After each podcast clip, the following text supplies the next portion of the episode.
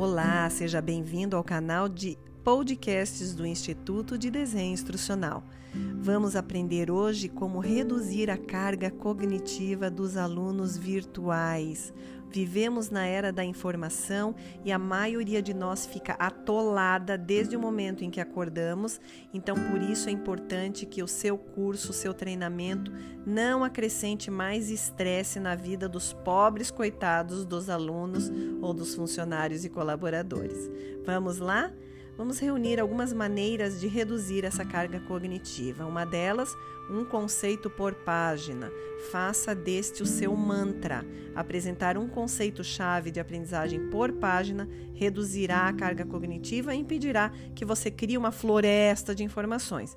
Deixa claro qual é o conceito-chave da aprendizagem em vez de permitir que ele se perca na tradução. Outra questão é remover itens não relevantes. No final de contas, o objetivo do e-learning é educar o público e não ficar entretendo ele. Reduz a carga cognitiva removendo elementos de mídia que não são relevantes.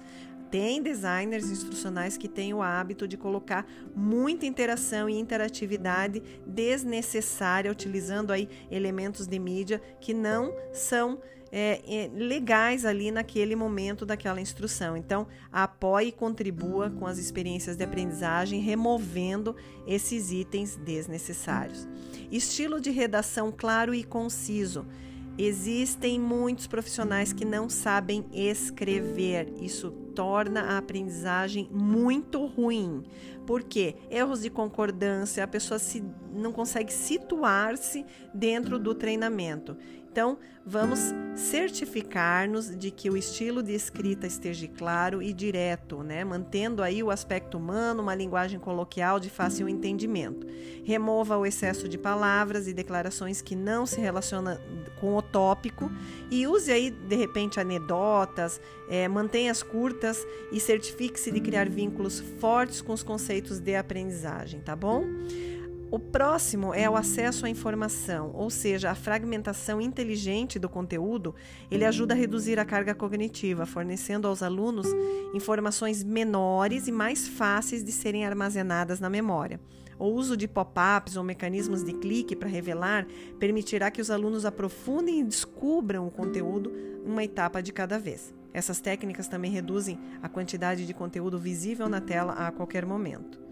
Outra questão é consolidar o aprendizado chave, ou seja, diga a eles o que você vai ensiná-los, repita e diga-lhes novamente. Consolidar os principais conceitos ou pontos de aprendizagem vão fazer com que ele aumente a retenção no conhecimento, ok?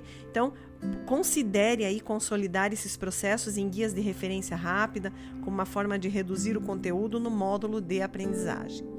Variedade na entrega. A carga cognitiva é reduzida quando a informação absorvida por meios é, de texto, suportado com recursos visuais, demonstram ainda mais o conceito e facilitam esse entendimento.